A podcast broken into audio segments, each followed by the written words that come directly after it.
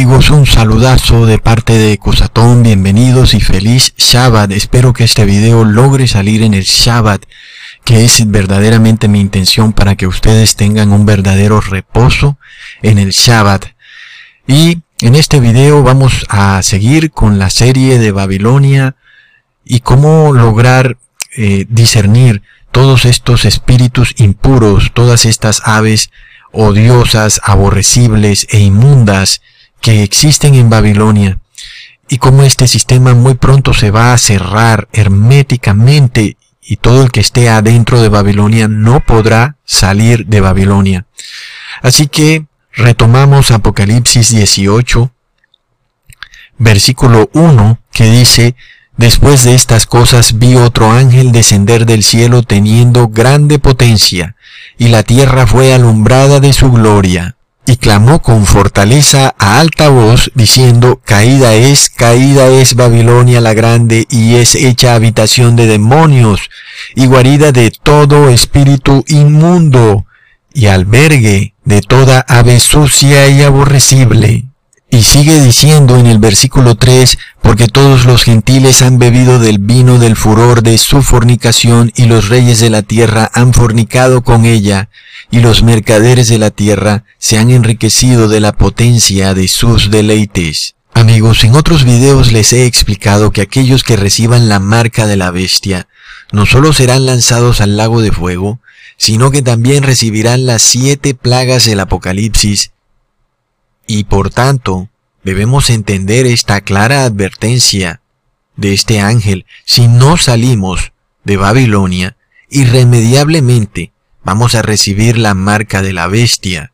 Así que tenemos que tener bien claro qué significa Babilonia, todo lo que abarca este sistema político religioso. Porque el Apocalipsis nos dice claramente que los que estén dentro de ese sistema serán marcados irremediablemente.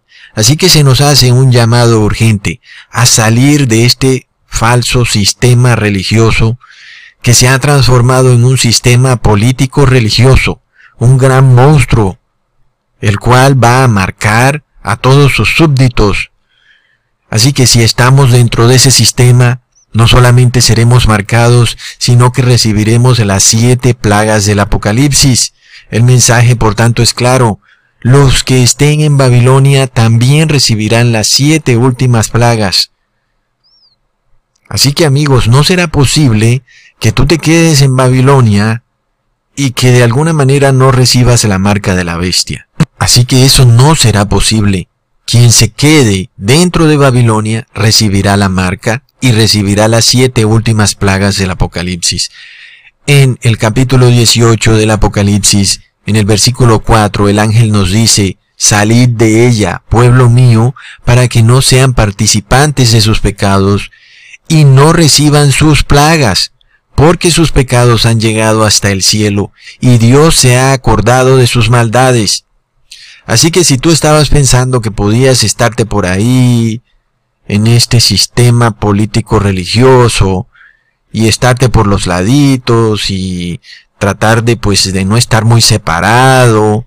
El ángel nos advierte que este sistema no solamente se va a sellar, se va a cerrar por completo y no va a dejar salir a nadie que esté dentro de él, sino que va también a marcar a todos los que esté dentro de él y también va a colapsar porque cae, este sistema cae, se derrumba irremediablemente. Y esto lo vamos a ver a medida que empecemos a ver a la tierra temblar más y más seguido y veremos temblores en las ciudades más y más seguido y sabremos que el colapso del sistema está a las puertas. Vemos cómo los líderes religiosos pretenden salvar al sistema, salvar a Babilonia, salvar a este sistema político religioso de una y mil maneras y no es posible. No será posible de ninguna manera ni reciclando plásticos, ni agua, ni tus propios alimentos, en fin, porque esta gente tiene en la cabeza una cantidad de planes que son realmente desagradables. El hecho es, amigos, que el ángel nos dice claramente que Babilonia se ha vuelto habitación de demonios. Caída es, caída es Babilonia la grande, y es hecha habitación de demonios y guarida de todo espíritu inmundo, albergue de toda ave sucia y aborrecible. Todos los que permanezcan dentro de este sistema por mucho más tiempo, irremediablemente van a ser poseídos por demonios. Por tanto, la orden es clara, hay que salir de este sistema, hay que salir, irremediablemente hay que salir o seremos poseídos por demonios. Finalmente seremos marcados con la marca de la bestia y luego todo el sistema va a colapsar. No podremos escapar del sistema y además de eso colapsará. Y además de que va a colapsar, recibirá las siete últimas plagas del Apocalipsis. Es decir, creo que las palabras no son suficientes para describir todo lo que va a ocurrir. Pero en este video vamos a hablar de estos espíritus inmundos, cómo reconocerlos, cómo discernirlos. Porque amigos, nosotros no estamos en ignorancia para saber que estos espíritus inmundos tienen poder inclusive para transformarse en líderes religiosos seres que parecen ser de carne y hueso, pero que en realidad son demonios, son una manifestación de un ente espiritual que nosotros no los podemos ver, pero son seres que existen, que tienen vida y que pueden manifestarse en carne y hueso, disfrazados bajo un manto de religiosidad, pero que, a través de su falsa doctrina, niegan el poder de la palabra engañando así a las personas que asisten a sus púlpitos y que viendo su sentimentalismo y sus falsos ritos religiosos son atrapados en esta red en la cual se ofrece una religión sin sentido que no trae ningún progreso espiritual.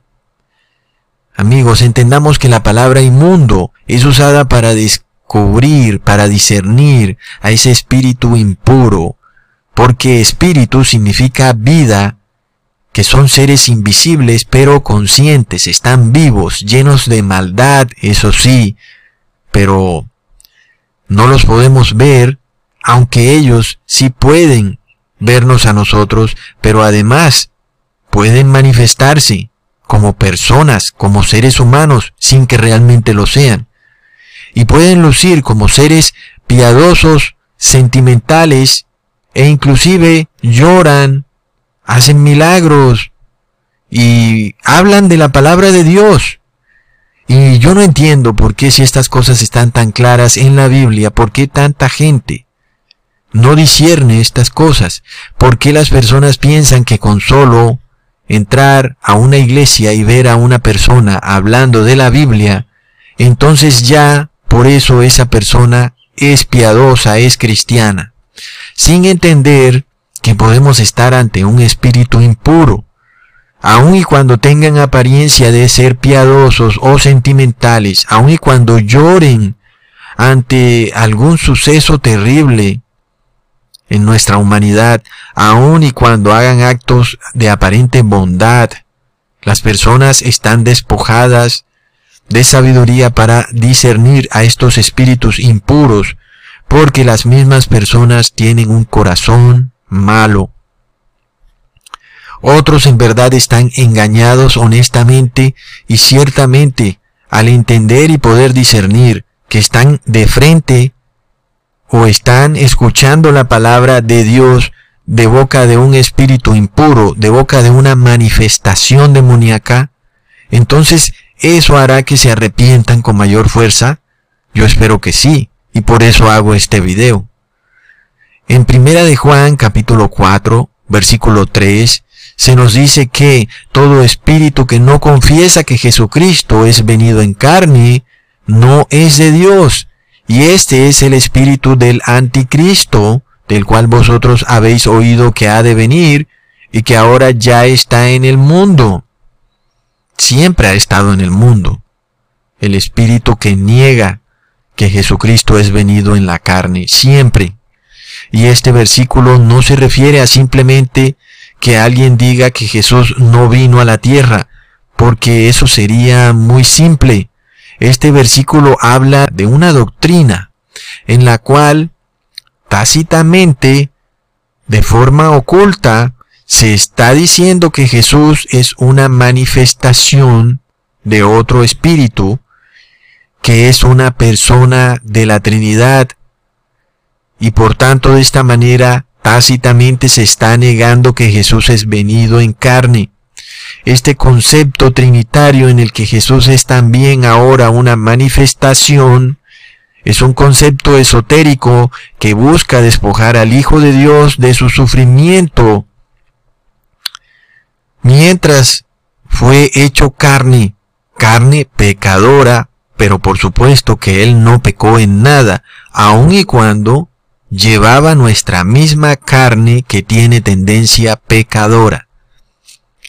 Por tanto, amigos, ahí es cuando vemos que tácitamente se está negando que Jesús es venido en la carne. Esta doctrina también la podemos ver cuando se proclama que Jesús fue concebido de una mujer llamada María, que supuestamente también fue concebida libre de pecado, una doctrina llamada la concepción inmaculada, por la cual entonces Jesús no pudo haber heredado de su madre nuestra carne pecadora, porque María fue concebida inmaculadamente.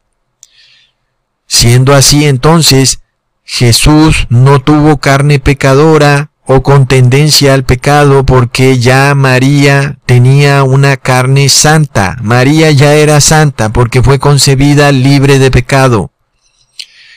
Si Jesús tuvo una carne santa que no tenía tendencia al pecado, entonces Cristo no venció al demonio en el desierto dominando los deseos de la carne, porque Él ya tenía una carne santa. O porque en realidad Cristo o Jesús o Jesucristo no era realmente Jesús, sino que era una manifestación y por tanto amigos no estaba en la carne. Era una manifestación esotérica de la Trinidad y por tanto estaba libre de cualquier tentación. Todas estas dos doctrinas claramente nos están llevando a creer tácitamente que Jesús no vino en la carne. Son dos doctrinas que son confesadas a través de la boca de líderes religiosos. Algunos lo hacen honestamente engañados y otros son manifestaciones de espíritus impuros, amigos los cuales llevan a las personas al engaño y a la perdición, desparramando las ovejas sin que ellas puedan discernirlo. Porque amigos, entendamos que si Cristo no venció al pecado dominando la carne en el desierto y en toda su vida, entonces, ¿cómo podemos hacerlo nosotros? ¿Mm? No hay victoria por el pecado entonces, porque ni siquiera Cristo pudo vencer el pecado. Él mismo tuvo que venir como una manifestación y no como un verdadero ser humano. O tuvo que heredar la carne santa de su madre, quien fue concebida por la Inmaculada Concepción. Por tanto, Jesús, al parecer, ni siquiera él mismo pudo vencer al pecado. ¿Ah? ¿Entienden el problema de esta doctrina tan tremenda? Si Cristo no venció al pecado porque él mismo, siendo Dios, no quiso afrontar esta batalla contra el pecado en la que nosotros sí estamos, entonces ¿cómo puede exigirnos que nosotros venzamos al pecado? ¿Mm?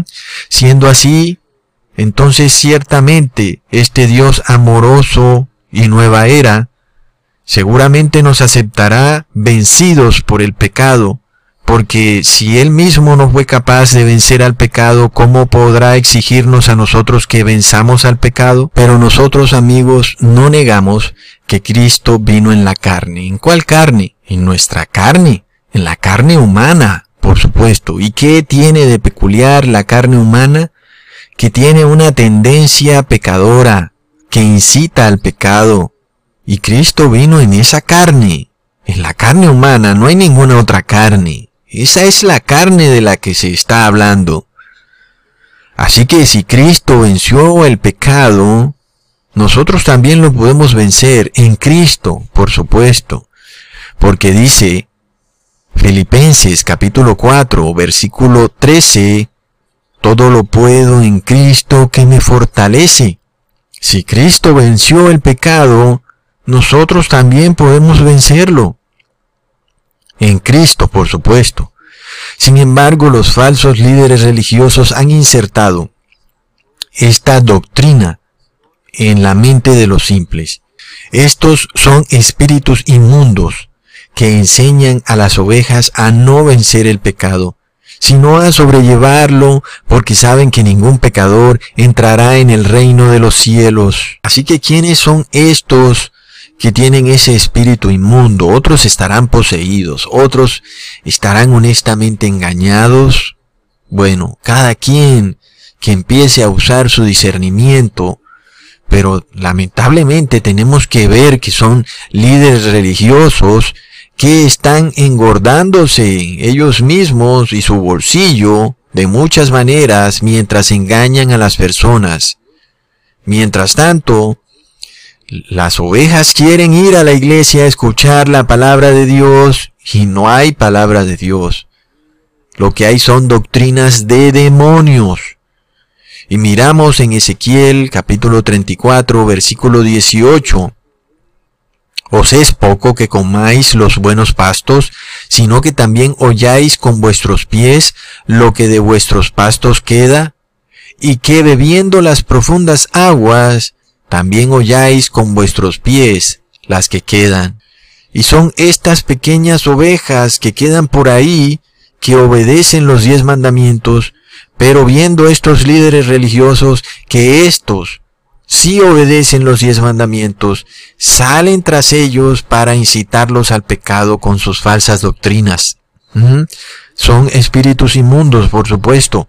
No solo se comen a mucho pueblo, sino que pisotean también a todo el que de verdad se esfuerza por ser parte del pueblo de Dios. Con sus pies le muelen la cara a todo aquel que siga la verdadera palabra de Dios, porque amigos, la persecución de los cristianos viene increíblemente de los mismos que aparentan ser cristianos. Los que se visten con su falso ropaje de cristianismo, estos son los perseguidores, los que no obedecen los diez mandamientos y por tanto persiguen a aquellos que los obedecen. Y sigue diciendo el versículo 19 de Ezequiel 34, y mis ovejas comen lo hollado de vuestros pies, y beben lo que vuestros pies habéis hollado. Esta doctrina, pasada por agua, esa es la que comen las ovejas de Dios. Por tanto, así les dijo el Señor Dios, He aquí yo, yo juzgaré entre la oveja gruesa y la oveja flaca. Así que sí hay unas ovejas que se han engordado, pisoteándolo todo, y hay otras ovejas corriendo despavoridas, las ovejas flacas, que están siendo perseguidas por estas ovejas gordas. Y sigue diciendo el versículo 21, por cuanto empujasteis con el lado y con el hombro y acorneasteis con vuestros cuernos a todas las flacas, hasta que las esparcisteis fuera, yo salvaré a mis ovejas y nunca más serán en rapiña y juzgaré entre oveja y oveja. Amigos, ¿cómo reconoceremos nosotros a estos falsos líderes religiosos? Algunos hacen milagros, otros sanan enfermos, otros visitan enfermos y presos, otros lloran en las congregaciones, otros tienen tanto histrionismo que un actor de Hollywood les queda pequeño, otros recitan la palabra de memoria al pie de la letra, dictando capítulo y versículo de memoria hablando con carácter y celo aparentemente por la palabra de Dios. Y entonces el pueblo simplista e ignorante que entra a estas iglesias a aprender la palabra de Dios, en realidad está recibiendo una palabra pisoteada, pasada por agua, Y el pueblo entonces no puede reconocer si estos son espíritus inmundos o son verdaderos mensajeros de Dios. Piensan ellos que son verdaderos mensajeros de Dios. Piensa el pueblo que está recibiendo la palabra de Dios porque ve una religiosidad, los ven leyendo la Biblia y recitando la Biblia versículo por versículo de memoria. Y la gente se quedaría con la boca abierta si pudieran ver con ojos espirituales que son demonios manifestados en carne y hueso. Es increíble. Muchos creían que si un hombre se sabía la Biblia al derecho y al revés, y se hablaba muy solemnemente, era porque era un hombre de Dios, pero pocos entienden lo que verdaderamente ocurre en este mundo. Y es tan raro porque en la Biblia nos los advirtió. En este mundo tenemos espíritus impuros demonios manifestados en seres humanos que se visten de líderes religiosos, se esconden bajo un manto de cristiandad y son espíritus que llevan miles de años en esta tierra y se han aprendido la Biblia al derecho y al revés. La recitan de memoria versículo por versículo. Y entonces amigos, ¿quiere decir esto que no debemos aprendernos la Biblia de memoria? Al contrario, ahí es cuando más tenemos que aprendernos ahora la Biblia de memoria. Porque ¿cómo podemos batallar con un ser, un espíritu, que se sabe la Biblia de memoria, si es un espíritu impuro? Mientras que nosotros tratamos de obedecer la verdad, pero no nos sabemos la Biblia de memoria. Somos vencidos fácilmente por estos espíritus impuros. Entonces, amigos, ahí es cuando tenemos que tener discernimiento. Y los que aún no tienen discernimiento para ver el odio que se puede ver a través de los ojos y los rostros de estos falsos líderes religiosos que en realidad son espíritus impuros e inmundos, entonces podemos seguir dos reglas para identificar a estos demonios, porque de nuevo el falso sistema religioso o político religioso que se llama Babilonia se ha vuelto habitación de demonios. Hay demonios infiltrados en este falso sistema religioso y también todos los que están en ese falso sistema están siendo poseídos por esos demonios. Pronto todos, absolutamente todos los que pertenezcan o estén dentro de Babilonia estarán poseídos irremediablemente por estos espíritus de demonio, a tal punto que recibirán la marca de la bestia, ya sea en la mano derecha o en la frente, será irremediable. El mensaje, por tanto, es claro, deben salir de Babilonia, es un mensaje urgente para toda persona, para tus amigos y familiares, pero retomando dos reglas, dos pasos para reconocer estos espíritus impuros. El primer paso, como ya habíamos dicho, es la doctrina. Aquel espíritu que no confiesa que Cristo ha venido en la carne es espíritu de anticristo. Es una clave. Así que esto ya sabemos que no se refiere a decir que Jesús no vino acá a la tierra, aunque eso también sería parte de este concepto, pero es muy obvio, sería totalmente obvio. Hay formas más sutiles para negar que Cristo no vino en la carne, porque el apóstol, el profeta, está diciendo es que Cristo no ha venido en la carne, no es que Cristo de plano no vino. Él está especificando claramente que es aquel que no confiesa que Cristo ha venido en la carne. Entonces, amigos, ¿cómo podemos darnos cuenta de esto? Vemos que esta doctrina claramente esconde un esoterismo, aquellos que pretenden hacer ver a Cristo como manifestación.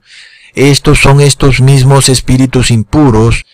Esta es una doctrina religiosa que tácitamente declara que Cristo no vino en la carne cuando dicen que Cristo es una manifestación de Dios, es una manifestación de la Trinidad. Están negando que Jesús no es el Hijo unigénito de Dios, sino que es una manifestación de Dios. Por tanto, vemos que ni siquiera su carne podía ser realmente humana, pero además Jesús como individuo no era Jesús, sino que era una manifestación de Dios. Así que vemos esta doctrina tergiversando todo, en la cual estos ángeles caídos pretenden hacer ver que Jesús se manifestó igual que ellos, con una carne que no es humana, aunque se vea como humana. Entonces, retomando amigos, ¿cuándo decimos que Jesús no vino en la carne? Primero, cuando tenemos esta doctrina de la Trinidad, en la cual decimos que Jesús es una manifestación de Dios y por tanto tácitamente estamos diciendo que Jesús no es el Hijo de Dios. Aquí decimos que Jesús es una manifestación y por tanto negamos que Jesús vino en la carne. Y también tenemos la doctrina de la Inmaculada Concepción de la Virgen María, la cual declara que ella fue concebida por la gracia del Espíritu Santo. Y si la Virgen María fue concebida por la gracia del Espíritu Santo, es decir, que tuvo una concepción inmaculada, en la que no hubo esta concepción como sucede con todos los seres humanos, sino que el Espíritu Santo fecundó también a la Madre de María, entonces vemos que la carne de María no recibió el pecado original. Entonces vemos amigos que a través de esta doctrina se está diciendo que María no tuvo carne pecadora, que la carne de María era santa pues ella fue concebida por obra y gracia del Espíritu Santo supuestamente. Según eso, su carne quedó libre del pecado original. Y entonces, ¿qué sucede? Si Cristo nació de María, Él no pudo haber heredado nuestra carne pecadora. Jesús no recibió la herencia de la carne pecadora de María. Es decir, que mm, hubo como un truncamiento en esta herencia del pecado original cuando María es concebida a través de la Inmaculada Concepción. De esta forma entonces Jesús no cargaba esa carne pecadora que cargamos todos, que tiene la maldición del pecado original. A pesar de que nacemos sin pecado, igual traemos el pecado insertado en nuestro cuerpo, en nuestra carne, en nuestro ADN. Así que Jesús traía el pecado en su carne y por eso es muy errado decir que eh, la Virgen María fue concebida inmaculadamente porque eso hace que Jesús no hubiera podido heredar la carne pecadora. Si Jesús no heredó la carne pecadora, entonces Jesús no venció al pecado porque él no tuvo que lidiar con el pecado. El segundo punto para detectar a estos espíritus inmundos, aves impuras, es que no obedecen los diez mandamientos escritos en Éxodo 20 y además buscan toda excusa por toda la Biblia para incitar a las personas a desobedecer alguno de los diez mandamientos, sabiendo además que la Biblia dice en Santiago capítulo 2 versículo 10, Cualquiera que guarda toda la ley, pero tropieza en un punto, se ha hecho culpable de todos. De esta manera, estos espíritus inmundos, manifestaciones de espíritus perdidos, ángeles caídos en personas eh, humanas, como si fueran seres humanos, lo que hacen es desparramar las ovejas y espantarlas, para que todas sean devoradas por las bestias del campo. En Ezequiel capítulo 34 se nos dice, y vino palabra del Señor a mí, diciendo, Hijo de hombre, profetiza contra los pastores de Israel, profetiza y diles a los pastores, así dijo el Señor Dios, hay de los pastores de Israel que se apacientan a sí mismos, los pastores no apacientan a las ovejas, comen la leche y se visten de lana, la oveja gruesa la degollan y no apacientan las ovejas. No fortalecen las flacas, ni curan la enferma, no ligan la perni quebrada, ni tornasteis la amontonada, no buscasteis la perdida, sino que os habéis enseñoreado de ellas con dureza y con violencia, y están derramadas por falta de pastor, y fueron para ser comidas de toda bestia del campo, y fueron esparcidas. Así que todas estas cosas ocurren en este falso sistema religioso mal llamado cristiano y correctamente llamado Babilonia, el cual se ha vuelto habitación de toda ave impura y aborrecible y todo espíritu odioso. Un sistema que está empezando a colapsar, pero además vemos que si colapsa, entonces sabremos que donde esté este sistema vendrá un colapso total. Así que pongamos mucha atención lo que dice Apocalipsis 18, versículo 3.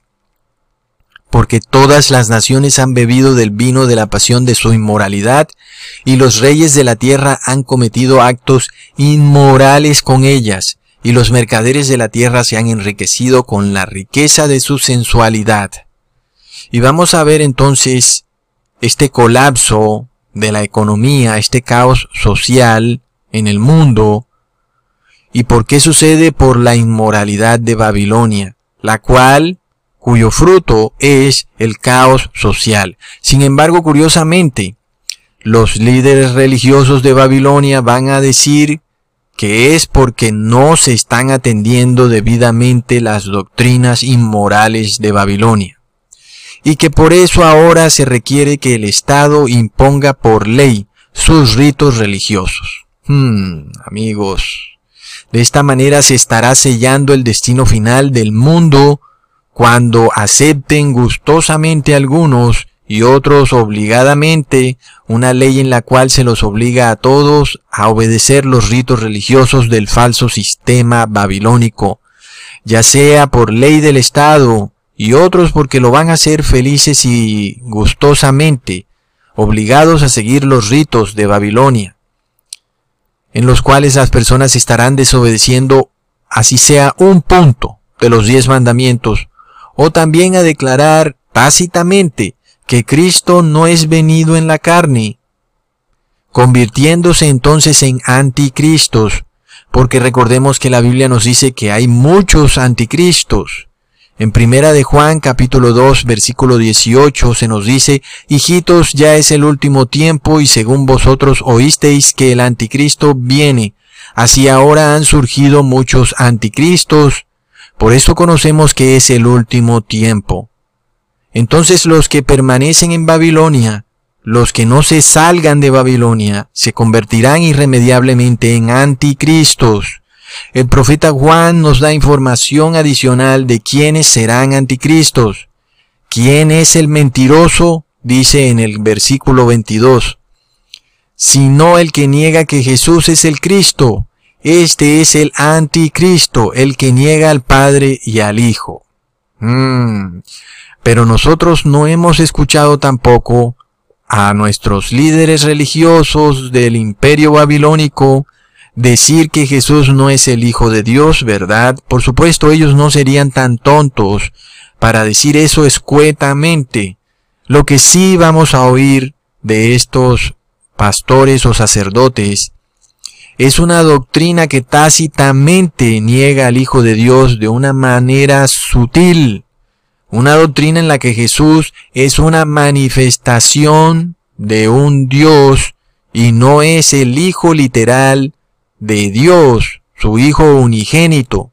Así que de nuevo el profeta Juan nos confirma lo que ya habíamos dicho en el video, y es que aquellos que pertenecen a este sistema de Babilonia tendrán que confesar que Jesús no es el Hijo literal de Dios, sino que es una manifestación de Dios, una manifestación de la Trinidad, y de esa forma podrán comprar y vender, está por verse. Además, sabemos que tendrán que violar algún mandamiento de la ley de Dios y que hasta ahora vemos claramente que el cuarto mandamiento, reposarás en sábado, se perfila como el mandamiento, parece ser principal, por medio del cual estos espíritus inmundos harán tropezar a las ovejas, y si tropiezan, en este mandamiento sabemos que tropiezan en todos, amigos. Así que el ángel dice en el capítulo 18, el versículo 2, que Babilonia ha caído, ha caído la gran Babilonia, se ha hecho habitación de demonios, guarida de espíritus inmundos y albergue de toda ave inmunda y aborrecible. Y es así que veremos entonces, amigos, a este falso sistema político religioso llamado Babilonia cerrar sus puertas muy pronto para evitar que nadie pueda entrar ni tampoco salir. El profeta Job nos describe cómo este sistema será tan estricto y será tan imposible de burlar o de escaparse de él para aquellos que se hayan quedado adentro. Miremos lo que dice Job capítulo 41 versículo 14. ¿Quién abrirá las puertas de su rostro? Las hileras de sus dientes espantan. La gloria de sus vestidos son escudos fuertes, cerrados entre sí estrechamente el uno se junta con el otro, que ni viento entrará entre ellos. Muy, muy impresionante amigos. Miremos lo que dice versículo 17. Pegado están el uno con el otro. Están trabados entre sí, que no se pueden apartar. Por tanto, amigos, es clarísimo que este monstruo político religioso va a cerrar sus escamas y no va a haber forma de que puedas escapar. No habrá forma de que puedas escapar. Por eso hay que salir de este sistema antes de que se cierren sus escamas, amigos. Hasta pronto.